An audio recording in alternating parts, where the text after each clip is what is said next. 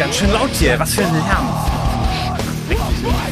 Hey, seid mal leise. Stopp, aufhören. Hier läuft doch jetzt schon die Aufnahme für King Kong Klima. Sucht euch mal einen eigenen Proberaum. Okay, Jungs, stopp. Äh, Christian, was soll denn das? Der Song wäre fast fertig gewesen. Oh, und du bist auch noch mit dabei, also echt, also das, das kann man ja überhaupt nicht aushalten. Was für ein Lärm. Und was sind das für komische, zottelige Leute hier? Was, was, und seit wann machst du wieder Musik? Ja, Christian, das ist meine alte Band aus den 90ern. Das ist uh. Phoenix Rising. Ja, wir proben für unsere Reunion-Show im SO 36 ja. hier in Berlin. Die Betreiberinnen dort wissen noch nichts davon. Okay, muss ja, ich, ich ganz ehrlich nicht. sein. Ja, aber du, ich bin jetzt über 40, ja, mitten in der Midlife-Crisis. Ich fange jetzt mit allem an, was ich so vor 20 gemacht habe. Skateboard fahren, in einer Hardcore-Band spielen. Ich trage jetzt auch wieder Baseballkappe und College-Jacke. Du bist manchmal echt auch ein bisschen peinlich, oder? Ja, das sagen meine Töchter leider auch ziemlich oft zu mir. Aber das ist auch gut so, weil, darf ich mitmachen? Ich könnte mir vorstellen, so in der Band mit meiner Ukulele, und dann habe ich so eine Death Metal Stimme, ja, die zu bereichern. Soll ich mal vorsingen? Ich habe eine ganz geile Version mir überlegt von Rhythm is a Dancer. Das kennst du vielleicht auch noch von Snap damals. Ja, ja, du, ich kann es mir gut vorstellen, aber bloß nicht, bloß nicht, ja, lass es sein. Na super. Und was soll ich dann jetzt hier überhaupt? Christian, kennst du nicht den Spruch It's more than just music? Das ist aus diesem ähm, Musical La La Land, ne? Nee, und es ist auch nicht von High School Musical von Disney Plus, was du jeden Tag wahrscheinlich schaust. Ja. Ähm, denn Ach, schade, geht, okay. Ja, es geht darum, Musik kann ganz viele wichtige Inhalte transportieren. Auch mhm. über Klimaschutz, über Rassismus. Mein Freund, der Baum ist tot, ja, der Käfer genau. und sowas. Klar, die Musikindustrie, die verursacht natürlich auch Emissionen. Bei den Konzerten selber, aber auch bei der An- und Abreise, bei der Produktion Produktion von Tonträgern und natürlich auch bei Merchandise. Okay, also ich merke, du bist schon voll drin inhaltlich und dann lass uns doch jetzt einfach die Sendung aufnehmen und danach können wir immer noch gucken, vielleicht kann ich dich doch noch überzeugen, mit mir eine Runde zu jammen. Okay. Konkrete Klimatipps und Wege aus dem Ökodschungel. Auch für Schlechtmenschen. King Kong Klima. Der Podcast aus dem Ökodschungel. Mit Boris Dembrowski und Christian Noll. Das Thema Klimaschutz ist eigentlich schon länger bei Clubbetreibern, bei Festivalplanern, bei Bookern, beim Publikum und bei den Musikerinnen selbst angekommen. Aber es ist gar nicht so einfach, die durch die Musikbranche verursachten Emissionen so zu bilanzieren. Klar, wir haben hier Konzerte und Events, Menschen reisen an und die Bands samt Instrumenten und vielleicht auch dem ganzen Tournee-Equipment. Das sind ja manchmal ganze LKWs, die da von Stadt zu Stadt reisen. Klar, wir haben physische und digitale Tonträger, Videos, Merchandise-Artikel. Du mhm. merkst schon, die Liste von möglichen Dingen, die Emissionen verursachen, ist ewig lang. Du meinst jetzt aber nicht nur die Schallemission. Nein, nein, nein, sondern CO2-Emissionen. Du weißt doch, über dieses Klimathema reden wir ah, hier in unserem mit Podcast. Mit Energieverbrauch und so. Ja.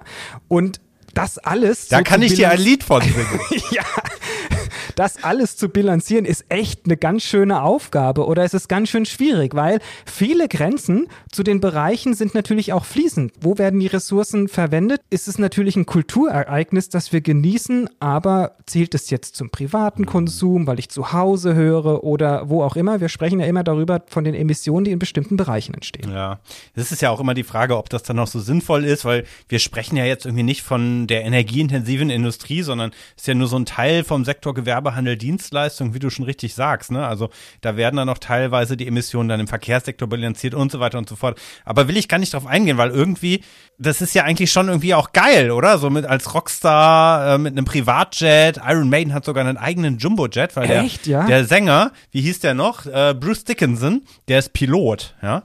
Und das ist doch geil, oder? War das nie dein Traum? Und wäre das überhaupt heute noch möglich, dass man solche Bilder mit Privatjets und so von der eigenen Tournee produziert? Ja, es kommt wahrscheinlich so auf die Band an und auf dein Publikum. Einigen ist das Klima da bestimmt noch ziemlich egal. Die werden mit ihrem Jet immer noch durch die Welt reisen. Aber es gibt schon eher Anzeichen, dass die Branche und vor allem auch die Künstlerinnen selbst das Thema sehr ernst nehmen. Hm. Ich habe jetzt zum Beispiel gehört, dass die Band Coldplay aus Klimaschutzgründen vorerst überhaupt auf eine große Tournee verzichtet und dann erst äh, wieder weltweit Konzerte spielen will, wenn das klimaneutral möglich ist. Also vor Corona schon. Mhm, so ist es. Und auch die Band Massive Attack hat das Thema auf dem Schirm. Die wollen zwar nicht auf Konzerte verzichten, haben aber eine Zusammenarbeit mit der University of Manchester und dem Tyndall Center for Climate Research angeschoben. Sie möchten das machen, was ich vorhin so als unmöglich beschrieben habe, den CO2-Fußabdruck der Musikindustrie erstellen und natürlich auch zusätzlich sowas wie einen Leitfaden entwickeln, damit man weiß, was man mhm. vielleicht machen kann, damit weniger Emissionen verursacht werden. Aber okay, die sind nicht ganz allein, ja. Das Musikmagazin Musikexpress listet beispielsweise 16 Musikerinnen auf, die sich aktiv für den Klimaschutz einsetzen. Was meinst du, wer ist denn so dabei?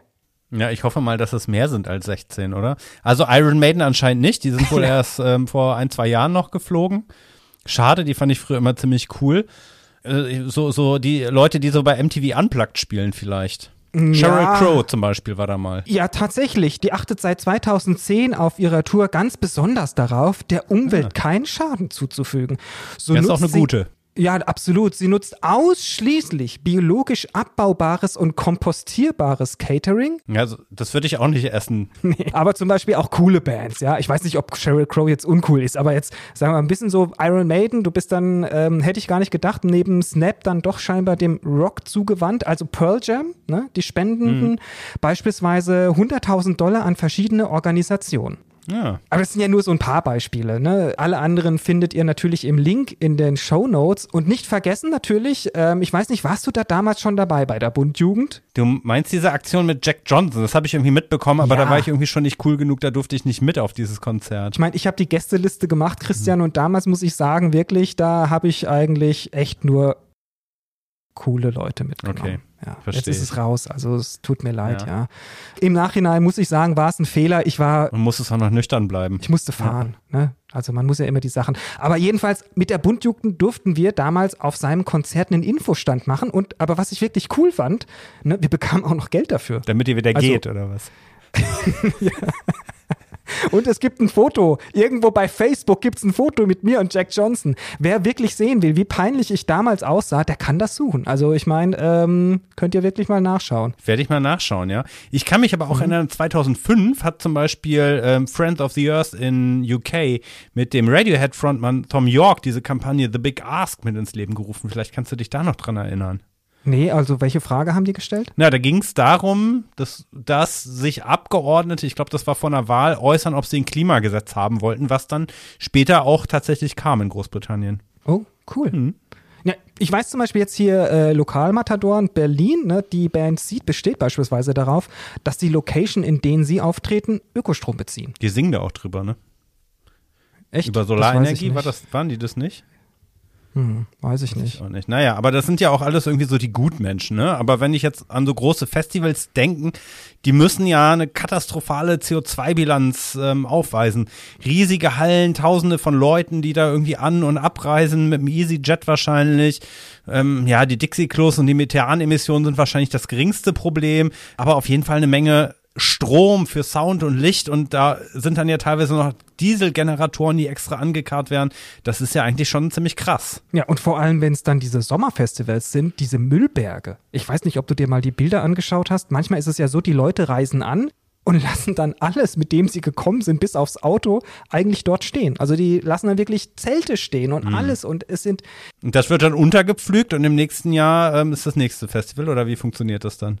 Ich glaube, so schnell verrotten die meisten ja. Zelte eigentlich nicht. Die sind ja auch aus Plastik. Mhm. Aber eine kleine Studie vom Think Do-Tank, also kein Think Tank, sondern seine Think-Do-Tank, nämlich Powerful Thinking, auch aus den UK, hat das mal versucht, ein wenig zu berechnen. Die haben dafür 279 Musikfestivals in Großbritannien im Jahr 2015 unter die Lupe genommen. Herausgekommen ist, dass allein 20.000 Tonnen CO2 bei Konzerten freigesetzt wurden. Aber die Anreisen waren da nicht mal hm. mit drin enthalten. Das heißt aber, du kannst in Großbritannien fast jeden Tag auf ein Festival gehen. Irgendwie schon, ja. Ja, aber das bedeutet ja auch, die Veranstalterinnen sind da in der Pflicht. Ne? Also die können ja beispielsweise sagen, es gibt Rabatte, wenn ihr mit dem öffentlichen Verkehr anreist oder diese Verpflegungsstände, die es immer gibt, ähm, vorzugsweise an Unternehmen verteilen, die saisonal, regional, bio, die weniger Fleisch anbieten, den ganzen Strom aus Ökostrom vielleicht verwenden, Mehrweggeschirr, da wird ja auch viel weggeschmissen, wie du gerade gesagt hast, oder Systeme entwickeln, dass die Leute den Müll nicht liegen lassen und richtig entsorgen. Also am besten wäre eigentlich so ein richtiges Umweltmanagement Managementsystem. Äh, und anscheinend das Melt-Festival in der Nähe von Dessau, das zeigt ja, wie es gehen kann. Die versuchen da ganz schön viel, aber natürlich alles lässt sich nicht vermeiden. Und mit dem Green Pass kann man dann einen Beitrag bezahlen, um den CO2-Ausstoß des Besuchs des Festivals zu kompensieren. Ne, das ist ja immer so eine Sache mit der Kompensation. Besser wäre natürlich am Anfang möglichst viel zu vermeiden. Aber immerhin. Immerhin, genau. Okay, jetzt sind wir vom Konzert nach Hause gekommen, Christian. Du gehst ins Bett. Legst du dir dann eigentlich noch mal eine CD zum Chillen ein oder streamst du? Wie sieht's denn bei dir da aus? Ich habe so ein Mobile, da ziehe ich dran und dann läuft da immer das gleiche Lied. Nee, also Ach, so eine Spieluhr. Ja, genau. Nee, tatsächlich, ich habe noch CDs von früher. Ich stream manchmal, aber hauptsächlich Podcasts, also weniger Musik. Also eine neue CD habe ich schon echt lange nicht mehr gekauft. Mhm. Das werden auch wirklich viel weniger CDs und damit Verpackungen produziert. Und na klar, die Plattenläden, mhm. die sterben weg. Es gibt also dadurch keine Heiz- und Stromkosten mehr, die die Läden verursachen. Da sind jetzt dann stattdessen Wettbüros drin. Ja, und es müssen die Tonträger nicht mehr durch die Welt transportiert werden. Läuft ja jetzt über die Datenautobahn. Und du bist doch unser Digitalisierungsexperte. Was sagen die aktuellen Daten dazu, Herr Noll? Also das scheint so, als könnte man nicht einfach eins oder null sagen. Es gibt zwar eine Studie, die zwei Forscher von den Universitäten Glasgow und Oslo ähm, aufgestellt haben, die haben analysiert, wie sich die Umweltkosten durch die Digitalisierung verändert haben. Äh, der Artikel ist erschienen in The Conversation. Und die sagen, Streaming und MP3 sind wesentlich umweltschädlicher als damals die physischen Tonträger. Ne? Und klar, also heute verbraucht die Musikindustrie wesentlich weniger Plastik als in der Vergangenheit. Und dieser Plastikverbrauch ist seit dem Jahr 1977 von damals 58 Millionen Kilogramm Plastik auf nur noch 8 Millionen Kilogramm Plastik 2016 gesunken. Aber Krass, wirklich ja? 50 Millionen Kilogramm Plastik weniger in diesen knapp 40 Jahren. Und damit das jetzt aber vergleichbar ist mit den CO2-Emissionen der Rechenzentren, haben die Forscher den Plastik- und Elektrizitätsverbrauch in das Äquivalent von CO2-Emissionen umgerechnet. So, aber mhm. das ist jetzt halt immer schwierig. Wo ziehst du die Grenzen? Was rechnest du mit ein und was nicht? Also nicht mit einberechnet sind beispielsweise die Emissionen für die Herstellung und Distribution damals der physischen Tonträger. Und äh, die Treibhausgasbilanzen beziehen sich lediglich auf die Menge an Plastik, die verbraucht wurde. Und auch die Umweltkosten für die Herstellung und Distribution der Abspielgeräte zu den verschiedenen Zeiten ist auch nicht berücksichtigt. Na, und äh, dazu kommt natürlich mit der Zeit sinken die eingesparten Mengen an Plastik viel langsamer, wobei die Zahl der gestreamten Songs weiter steigt. Und wir hatten das ja in der Digitalisierungsfolge oder auch in der Modefolge, dass beispielsweise man ja eigentlich auch noch, wenn man damals im Plattenladen die Platten gekauft hat, du hast es ja vorhin ja auch schon gesagt mit der Beheizung, auch das müsste man noch mit reinrechnen. Also so einfach ist es nicht, aber es ist ja auf jeden Fall so, die Digitalisierung ist eher ein Energieverbrauchstreiber ähm, und die Verfügbarkeit selber von den, von den Medien. Ich kann ja jederzeit quasi mir einen neuen Song runterladen. Das ist ja nochmal eine ganz andere Nummer. Also da ist auf der einen Seite spielt natürlich das VerbraucherInnenverhalten eine Rolle. Auf der anderen Seite kann man aber eben auch sehr viel bei der Digitalisierung dadurch bewirken, dass man eben die Rechenzentren beispielsweise effizienter baut, dass die Abwärme genutzt wird. All das hatten wir auch in der Digitalisierungsfolge beschrieben. Also von daher, ich würde da nicht so ganz schwarz sehen. Mhm. Also das heißt, wir sollten jetzt nicht hier sofort aufhören zu senden, wobei wir haben noch gar nicht darüber gesprochen, wie Musik ja ebenfalls zum Klimaschutz und zu einer besseren Welt beitragen kann. Also über Inhalte, über den Text. Also sind wir jetzt wieder bei Karl der Käfer. Dann erzähl mal, worum ging es in euren Songs bei eurer Band? Wie hießen die nochmal? Phoenix Rising, aber ähm, das ist jetzt mir fast auch so ein bisschen peinlich. Klar, also ich meine, ich war ja in der Hardcore-Szene und da gab es zum Beispiel die Hardcore Help Foundation, die sich super stark um Musik, engagiert oder? haben. Da geht es wirklich um Bands, die beispielsweise eine NGO, Leuten, die das gegründet haben, haben die ihren Merch zur Verfügung gestellt, kostenlos. Die haben den verkauft und den Erlös haben sie dann für Entwicklungsprojekte oder auch Projekte hier in Deutschland beispielsweise, auch sowas ähnlich wie die, wie die Kältehilfe umgesetzt, also für Obdachlose und für Flüchtlinge. Und das ist beispielsweise was, was ja auch Musik bewirken kann. Aber jetzt weichst du meiner Frage aus. Jetzt habt ihr ja doch wieder was getan und nicht nur darüber gesungen. Also worum geht's in den Songs jetzt? Ja, ich glaube, über, über meine Songs, da will wirklich keiner reden. Aber ich habe eine Band gefunden, über die wir tatsächlich sprechen könnten und die vielleicht über ihre Texte auch reden möchten. Hm, und wie heißt die Band? Mhm. Die heißt Blackout Problems, ist aus München und wir beide, wir sprechen jetzt gleich mit Markus Schwarzbach. Er spielt dort Bass und hat sich bereit erklärt, uns Rede und Antwort zu stehen. Ah, okay. Hi Markus, schön, dass du dir Zeit genommen hast, mit uns zu sprechen. Hier sind Boris und Christian von King Kong Klima. Boris Christian, vielen Dank für die Einladung. Ich freue mich total, heute mit euch sprechen zu können.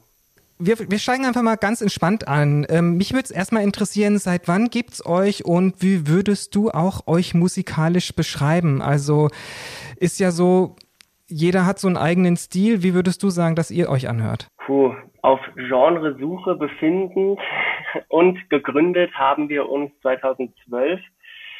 Damals noch ein Trio, mittlerweile zu viert und extrem schwierig, unsere Musik oder uns selber so in eine Schublade zu stecken. Deswegen haben wir mit dem letzten Album unsere Musik Dark Pop genannt, weil wir finden, dass Popmusik doch ein sehr umfangreicher Begriff ist und mhm. klar, unsere Wurzeln stecken im Punkrock und wir sind alle äh, mit Gitarren äh, und crunchigen Schlagzeug aufgewachsen, aber ja, jeder entwickelt sich weiter und summa summarum neigen wir auch gerne mal zu Pop-Appeal, so, so, deswegen sind wir Dark Pop haben wir jetzt mal so die letzte Platte überbeschlossen. Okay, ich weiß gar nicht, ob du reingehört hast, Christian. Das ist dann sozusagen ja. nichts für dich. Du bist ja eher so in den 90er Eurodance wie Ace of Base und Snap verortet. Von daher, ich wüsste nicht, ob das was für dich ist. Mir hat's gut gefallen, vor allem auch die frühen Sachen. Ich habe es neulich ähm, beim Fahrradfahren, habe ich mich jetzt mal reingehört und ähm, bei so ein paar Liedern bin ich tatsächlich dann mitgegangen, habe ich mich bei erwischt. Okay. Ich finde es ja immer super spannend, ähm, wie die Musiker und die Musikerinnen aufgewachsen sind. Da spielt, finde ich, aber gar nicht das Alter so eine Rolle. Ne? Du kannst ja irgendwie in den 90ern geboren sein, aber bist dann mit der 80er Jahre Haarspray-Metal-Ära aufgewachsen, weil dich das einfach gefangen hat. Daher, mit welchen Bands seid ihr groß geworden? Welche haben euch geprägt? Witzig, weil du sagst, Langhaarfrisuren. Es ist so, dass wir tatsächlich meine erste große Bandliebe, nachdem ich mir mit sieben die Falco-CD, also eine Falco-CD gewünscht habe zum Geburtstag, war dann tatsächlich Bon Jovi. Und da habe ich mich tatsächlich ah. einmal wirklich durch die komplette Diskografie, also so bis Anfang der 2000er, da wurde es mir dann irgendwann, also One Wild Night war dann noch die letzte CD, die ich noch irgendwie gut fand, aber dann wurde es so ein bisschen schwierig so, da bin ich rausgewachsen. Und dann kam so eine sehr, sehr starke Pop-Punk-Phase mit äh, Blink 182, Sum 41, dieses ganze amerikanische College Punk mhm. Gedöns. Und danach bin ich in den Emo gekommen, also so wirklich richtig schön, auch mit äh, schwarzen Haaren, engen Jeans, Hauptsache alles eng und äh, traurig. Deswegen. Ähm, da kommen wir später übrigens auch nochmal dazu. ja, das ist und so würde ich Christian auch gern mal sehen. Christian, das wäre doch cool, oder? Wir machen mal so eine wir machen Motto, noch, wir machen noch mal so ein Music Motto Party. Finde ich eine gute Idee, ja. ja. Ja, man kann Markus jetzt nicht sehen, also so sieht er auf jeden Fall jetzt nicht mehr aus. Ne? Wir wollten aber so ein bisschen auch über äh, Politisches sprechen. Ne? Und ähm, klar, Punkbands, nicht alle, aber oft thematisieren die auch politische Themen. Also äh, was weiß ich, Dead Kennedys, Fugazi, Bad Religion und wir hätten euch ja jetzt nicht eingeladen, wenn eure Songs ähm, nicht eben auch politische Inhalte erzählen würden. Ähm, kannst du das mal so ein bisschen grob zusammenfassen, so die Range, worum geht es in euren Texten? In unseren Texten geht es um ganz, ganz viele Sachen und hauptsächlich um die Sachen, die uns äh, bewegen natürlich. Wir haben jetzt unser drittes Album veröffentlicht, wobei das zweite ein bisschen mehr in die inner, ins Innerliche gegangen ist, so auf die, in die menschliche Psyche und über mhm. darüber Dinge zu verarbeiten. Aber unser erstes Album Holy und jetzt unser letztes Album oder unser aktuelles Album Dark, die sind sehr gesellschaftspolitisch. Da geht, äh, das fängt bei Flüchtlingspolitik an, Klimaschutz, Black Lives Matter Bewegungen, Rassismus generell und Ungerechtigkeiten. Also es ist ganz viel dabei. Also quasi wie, wie einmal Tagesschau. also es ist, äh, ja, wir wollen unsere Stimme nutzen, um Menschen oder einfach die Bevölkerung auf, auf Missstände aufmerksam zu machen und natürlich auch eigene Dinge zu verarbeiten. Aber ich glaube, das kann heutzutage gar nicht mehr spurlos an einem vorbeigehen, wenn, wenn man die Geschichte um George Floyd hört oder Fridays for Future. Und ich glaube nicht, dass so Leute auch wie Greta Thunberger oder Luisa Neubauer irgendwie an einem Spurlos vorbeigehen, wenn man in unserem Alter ist oder generell mhm. Nachrichten hört. Und deswegen möchten wir unsere Aufmerksamkeit nutzen, um Menschen auch zu sensibilisieren für solche Themen. Mhm. Okay, aber das steht ja manchmal dann so ein bisschen im Widerspruch dazu, als Band irgendwie erfolgreich zu sein und was weiß ich, äh, Helene Fischer hat 11 Millionen äh, Tonträger, wenn man das heute noch sagen kann, ja irgendwie verkauft und ihr seid ja immerhin bei einem Major-Label äh, bei Sony und äh, habt das geschafft, dass die euch vermarkten. Passt das zusammen? Interessiert das irgendwie da die Label-Bosse überhaupt oder sagen die, hey Leute, haltet euch mal mit solchen Inhalten zurück, das zieht die Leute runter, jetzt ist gerade Corona, ist nicht gut für euren Absatz. Wie wird damit umgegangen? Also ja, oder vielleicht sagen die auch, Politik ist wichtig und ist so cool, lass uns da mal dranhängen irgendwie. Wir machen jetzt auch mal was trendy mit Aktivismus. Das weiß man ja nicht. Wie ticken die, die Leute da? Ich meine, ja. man hört ja immer nur von den Labelbossen so ganz viel schlimme Sachen. Ihr seid ja nicht mehr Underground, oder?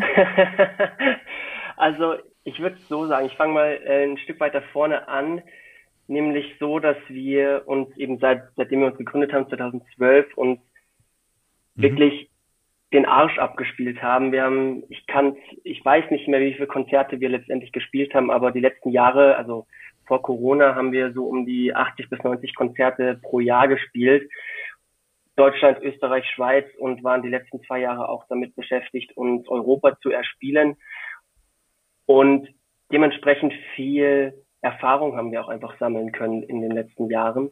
Und konnten auch natürlich der deutschen Industrie zeigen, okay, wir sind jetzt nicht einfach nur eine Band, die mal irgendwie gerade Bock hat auf Erfolg und wir gehen zum Major und werden dann Sellout, sondern wir wissen, wir haben schon eine ganz klare Linie und wir wissen, was wir wollen. Wir haben ein Statement, wir haben äh, eine Meinung und die tragen wir nach außen und wir versuchen andere Leute natürlich auch einfach was mit auf den Weg zu geben. Und mit dieser Ausgangssituation es war nicht die erste Situation mit einem Major Label, aber es war eine neue Situation. Und mit der, also mit der Ausgangslage sind wir dann in Gespräche gegangen und haben dann gemerkt, okay, von diesen 16 Leuten am Tisch oder so kannten wir die Hälfte und sie waren irgendwie coole Leute, weil wir wussten, so, die sind teilweise aus Bands, mit denen wir schon mal gespielt haben und das sind korrekte Leute. Und es ging nicht darum, dass die uns jetzt irgendwie Geld in den Arsch stecken und dann einfach nur die Marketingmaschine angeworfen wird und Haufen Geld rausgeblasen wird und nichts Nachhaltiges entstehen kann, sondern es war ganz klar mhm. der Fokus darauf, hey, ihr wisst, wer ihr seid und wir wollen euch dabei helfen, den nächsten Schritt zu gehen. Und da geht es nicht darum, dass wir euch sagen, was ihr anziehen sollt oder ob ihr jetzt euren Merch in China produzieren lasst oder bei eurem Merchdrucker des Vertrauens um die Ecke. Das mhm. wisst ihr schon alles am besten und deswegen wir wollen einfach nur ein weiterer Partner in eurer Kette sein. Und würdest du sagen, ihr seid trotz eures Engagements erfolgreich oder vielleicht sogar eher wegen des Engagements? Ich glaube schon definitiv wegen des Engagements, weil die Leute können sich mit unseren Sachen identifizieren. Ganz oft, wenn wir nach Konzerten mit Leuten reden, die unsere Konzerte besuchen, hören wir oft so, hey, die Texte, die ihr schreibt, die haben mich durch eine schwierige Zeit gebracht. Äh, die haben mir wahnsinnig geholfen. Ich habe einfach eure Platten gehört und mir ging es besser. Oder ich finde es gut, was ihr für Themen ansprecht. Ich finde es toll, dass ihr Viva Con Aqua einladet auf eure Konzerte oder mhm. dass ihr einfach euch für soziale Projekte engagiert. Ich glaube schon, dass es natürlich kann man das nicht so klar differenzieren, was jetzt von wem kommt oder ob jetzt zum Schluss der Song, die Melodien da drauf besser sind oder die Message. Aber alles in allem glaube ich schon, dass wir eine Attitüde haben, die schon wichtig ist für die Leute, die uns hören. Und ihr habt ja jetzt auch eine recht umfangreiche Dokumentationsreihe für euer aktuelles Album mit veröffentlicht. Also da lasst ihr ja gerade auch die Aktivistinnen von NGOs wie Fridays for Future oder auch anderen Initiativen zu Wort kommen. Was hat es damit auf sich? Also war das sowas, wo ihr dachtet, okay, es ist ein Konzeptalbum, wir haben da sehr viel Inhalte, die wir dann auch noch mal jeweils für die Leute repräsentativ machen wollen? Oder wie kam das zustande? Also ich meine, das ist ja auch nicht echt viel Arbeit. Also ich weiß einfach, wir wissen selber, was so ein Podcast nochmal neben der Arbeit, die wir sonst haben. Und ihr habt als Job ja eine Band in der Richtung und dann noch irgendwie Videos zu machen und das parallel mit Leuten in Kontakt zu kommen und die einzuladen und die zu Wort kommen zu lassen, finde ich auch einfach echt ganz schön, ganz schön viel zu tun. Auf jeden Fall, das war ein Riesenprojekt. Das war mindestens nochmal genauso intensiv wie die Platte an sich zu produzieren. Unser Wunsch war es eigentlich schon seit längerem mal einfach eine Band-Doku zu machen. Und mhm wir sind aber mittlerweile an dem Punkt, also wir haben auch auf Tour zum Beispiel immer einen Filmer dabei und äh, haben sehr viel Video und, und Bildmaterial von unseren von unseren Konzerten und nehmen natürlich die Leute auch auf sozialen Netzwerken oft mit auf die Shows, wodurch es auch irgendwie nicht so spannend gewesen wäre, das Gleiche jetzt einfach nochmal zu filmen, wo es vielleicht 15 Minuten darum geht, wie wir im Studio sind und dann nochmal 15 Minuten darum, wie wir Live-Konzerte spielen, was quasi momentan ja eh nicht möglich ist. Deswegen wollten wir einfach eine viel umfangreichere und universellere Doku drehen, was auch natürlich mit uns zu tun hat, aber es wiederum, was ich vorher gerade gesagt habe, eher um die Sachen geht, die uns beschäftigt und quasi dem wiederum eine Fläche bietet. Die Band auch einfach aus einem anderen Blickwinkel sieht, nämlich nicht, wir sind jetzt einfach nur für Musiker, die jetzt ihr Instrument gut beherrschen, sondern wir können auch wir wollen einfach eben diese Fläche nutzen. Ja, und ihr macht ja Platz auch. Das ist ja das Beeindruckende sozusagen, wenn man wirklich sagt, man, man steht ja selber nicht die ganze Zeit nur im Mittelpunkt und hält Predigten, sage ich mal, wie, wie Bono von U2 ja. von oben, sondern ist wirklich so, dass man einfach sagt, okay, die Leute haben was zu sagen und ich gebe ihnen den Raum. Wo kann man sich das eigentlich anschauen? Mittlerweile auf YouTube. Das heißt Dark Days, wie, also wie die Platte und dann einfach Days, wie Tage auf Englisch.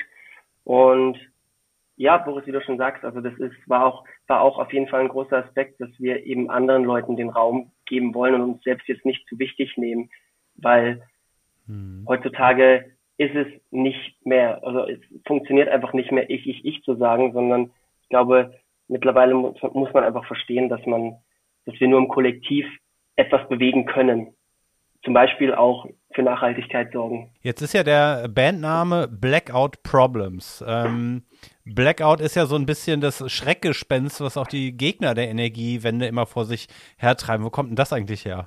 Der Bandname ist ziemlich früh entstanden. Wir reden eigentlich relativ selten darüber, weil wir, also Mario und ich, also der Sänger und ich, wir kennen uns seitdem wir zwölf sind. Wir haben früher äh, mhm. äh, sind wir halt, haben uns in der Schule kennengelernt, haben komplette Freizeit miteinander verbracht und waren relativ früh im Proberaum und war dann irgendwann mal, hatten wir auch eine, eine Skaterphase und unser Lieblings-Skateboard-Film hieß Waiting for the Blackout Problems und ah. wir fanden die Assoziation gut, durch Musik so ein Stadium zu erreichen, was ja eigentlich sehr negativ behaftet ist, weil man das eigentlich nur von Drogen kennt oder von Rauschmitteln.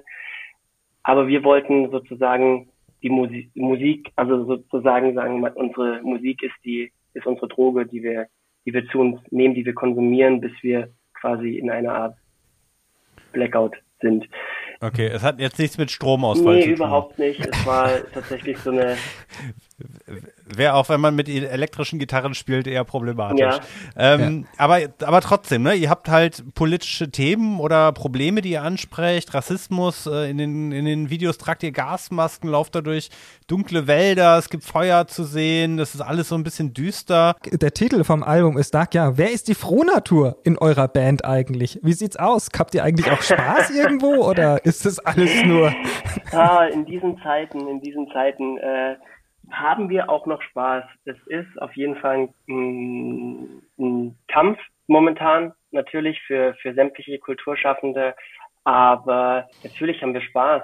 Dieser Albumname hat sich einfach relativ schnell rauskristallisiert, weil wir, es ist wieder ein Konzeptalbum geworden und wir haben gemerkt, wir sind sehr gesellschaftspolitisch geworden mit der Aussage unserer Texte und es gibt einfach wahnsinnig wenig Positives zu berichten auf dieser Welt mhm. gerade. Es gibt an allen Ecken und Kanten Probleme, die wir bewältigen müssen, die wir verursacht haben und die, also wir als äh, Menschheitskollektiv und äh, die müssen angegangen werden und irgendwie, es funktioniert halt einfach gerade momentan nicht und deswegen ist da, ist der Titel so ausgefallen. Okay, also das heißt so ein bisschen, das Problembewusstsein zu, zu, schaffen und vielleicht auch zu verstärken, ist so ein bisschen äh, euer Job. Bei uns als King Kong Klima ist ja so ein bisschen auch der Job über Möglichkeiten zu sprechen, was man tun kann für den Klimaschutz. Und äh, da ist auch die Frage, was macht ihr als, als Band? Also es ist doch wahrscheinlich auch nicht nur so, dass ihr sagt, oh Mensch, jetzt ist irgendwie Klimawandel, ist ja doof, sondern ihr habt ja auch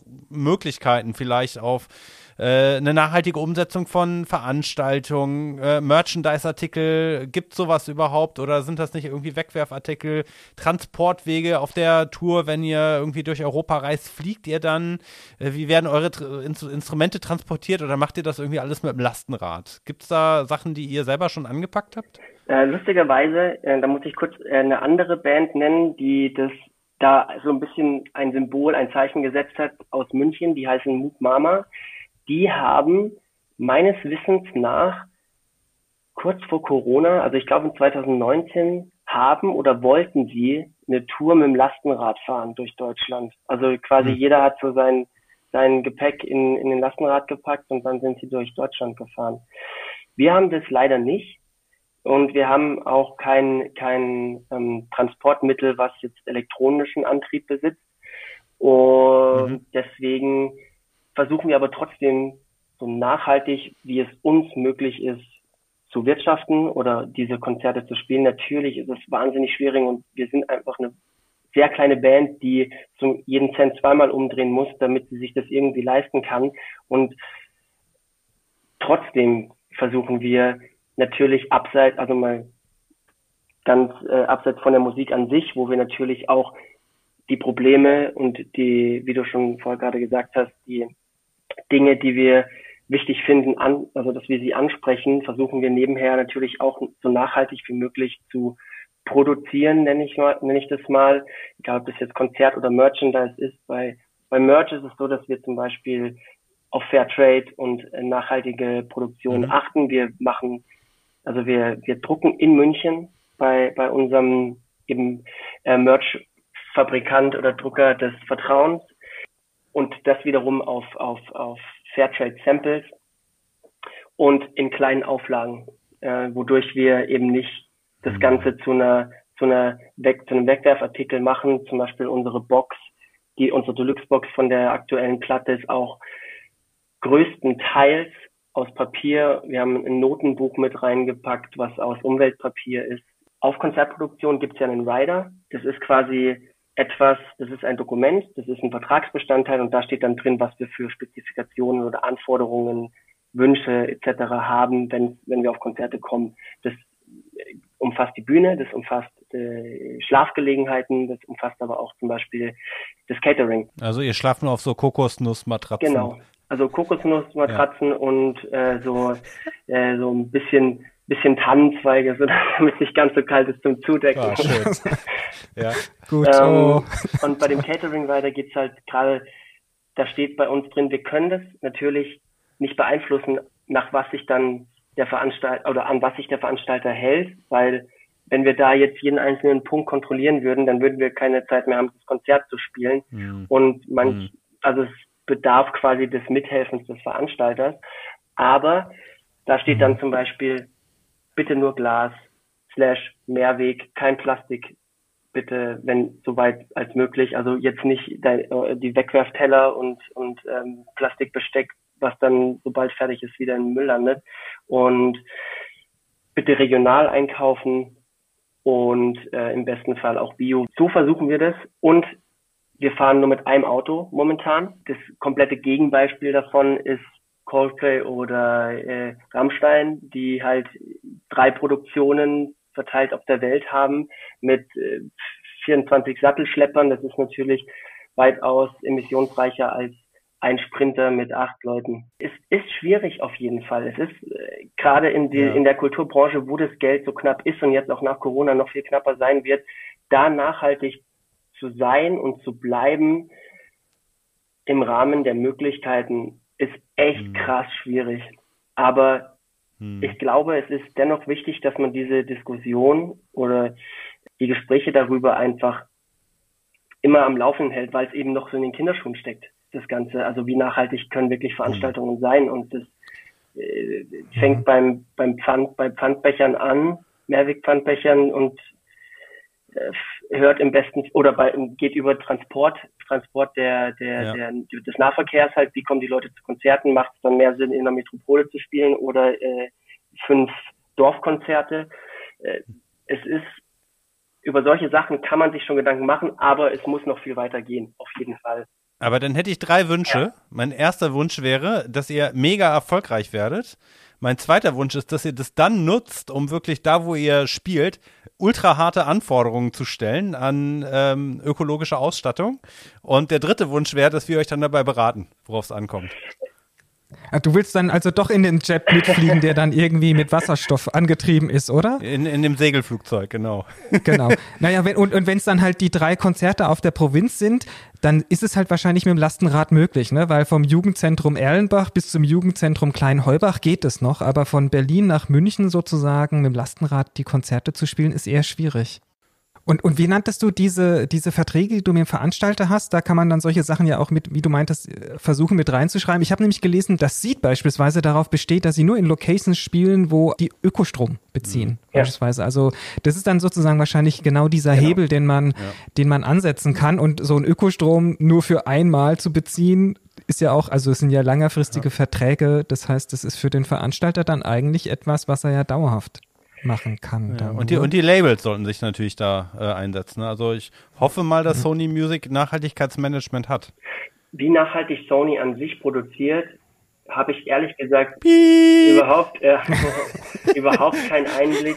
Mittlerweile sind ja doch auch so, ja. also ich würde sagen, die Plattenindustrie und Live-Industrie sind zwar der gleiche Kosmos, aber doch schon sehr weit voneinander entfernt, weil beide Parteien mhm. voneinander eigentlich kaum partizipieren. Also Plattenindustrie ist im Keller, das weiß jeder. Und äh, äh ja. das Einzige, worüber Bands oder KünstlerInnen noch Geld verdienen, ist halt, ist halt das, das Live-Geschäft. Und, ja. und wie sieht's da aus?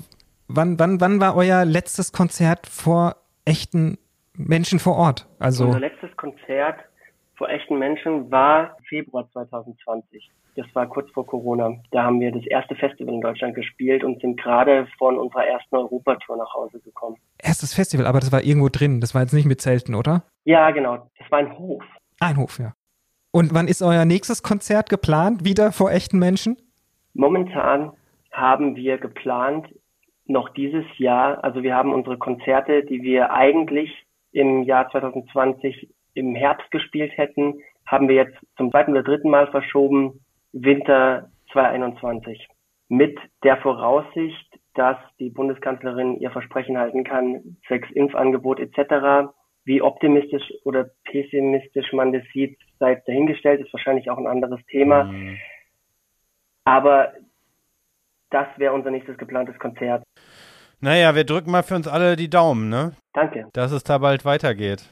Weil ohne Konzerte gibt es auch keine nachhaltigen Konzerte, das ist auch klar. Absolut, ja. Kultur gegen Nachhaltigkeit auszuspielen, macht ja mhm. überhaupt gar keinen Sinn. Deswegen kann man euch in, in der Phase, die ja gerade für Kulturschaffende schwer ist, irgendwie unterstützen? Was wäre so der Wunsch, wenn ihr sagt, ey, da hätten wir jetzt Bock drauf, das wird uns irgendwie Kraft geben? Oder drei, du hast auch drei, komm, das ist fair. Drei, komm, drei. Wir sind großzügig. Quid pro quo. Also gut, was man uns unterstützen kann, ist natürlich, unsere Musik zu hören oder zu erwerben, ob das jetzt im Online-Shop oder über irgendeinen anderen Dienstleister ist. Das, glaube ich, tut uns am am besten momentan. Es ist aber natürlich schwierig. Also ich glaube, es ist ja nicht nur eine kulturelle, sondern eine globale Krise und ich glaube, bei vielen Menschen also haben Engpässe und in, in so einer Zeit dann sich zu zum Spenden zu animieren, ist, ist schwierig oder mhm. jetzt einfach mal was locker zu machen für, für die Kultur. Verstehe ich voll. Ich glaube, der sinnvollste Weg und wo einfach jeder was davon hat, ist zum Beispiel Konzerttickets zu kaufen. Das ist, glaube ich, etwas, also die Konzerte werden stattfinden. Die Frage ist nur wann. Wenn man ein Konzert, mhm. äh, wenn man sich ein Konzertticket kauft, dann tut man uns was Gutes und sich selber auch, sobald diese Krise vorbei ist oder man gelernt hat, damit zu leben und äh, wieder auf Konzerte gehen kann. Das ist eine gute Idee. Ich war in den letzten Jahren relativ wenig auf Konzerten und jetzt merkt man erstmal wieder, worauf man wirklich Bock mhm. hätte, wenn man die ganze Zeit echt zu Hause sitzt. Ja. Weil sonst spielt mir immer nur Christian auf der E-Ukulele vor und das will kein Mensch hören eigentlich. auf der E-Ukulele? Äh, frag nicht nach, sonst bewirbt er sich gleich noch nächste Woche als fünftes Bandmitglied. Kann ich mal zum Vorspielen kommen? Ja klar, unser Proberaum ist offen. Markus, vielen Dank. Ich fand das total spitze. Auch wirklich mal, wir schauen ja immer wieder mal über den Tellerrand hinaus. Ich glaube, die Leute denken ja auch, okay, ihr macht ja die ganze Zeit jetzt nichts zu Hause, nur weil Krise ist, aber so eine Band zu betreiben, ist ja ein Unternehmen. Ihr habt ja ganz viele Aufgaben und ganz viele Dinge zu machen. Und ich wünsche mir echt, dass es bald überstanden ist, dass ihr wieder auf der Bühne stehen könnt und das macht, worum es eigentlich bei der Musikmachen am meisten geht. Ja, vielen Dank fürs Gespräch und weiterhin viel Erfolg. Also ich wünsche es euch von, vom Herzen. Vielen Dank euch zwei. Vielen Dank Boris, vielen Dank Christian. Schön, dass ich da sein durfte. come on and push me right over the edge. I ran out the things to believe in. I think I'm losing whatever was left of my religion. Was war denn das jetzt? Ach, scheiße, jetzt ist mir hier mein E-Ukulelenverstärker durchgebrannt, ey. Ich war doch gerade so gut drin. Ja, ich bin ja richtig froh darüber. Ähm, aber ich meine, so einen richtigen Blackout oder wie? Guck doch mal bitte aus dem Fenster raus. Sind denn wirklich überall die Lichter aus? Ah, nee, also das scheint hier wirklich tatsächlich nur der Verstärker und die Sicherung gewesen zu sein.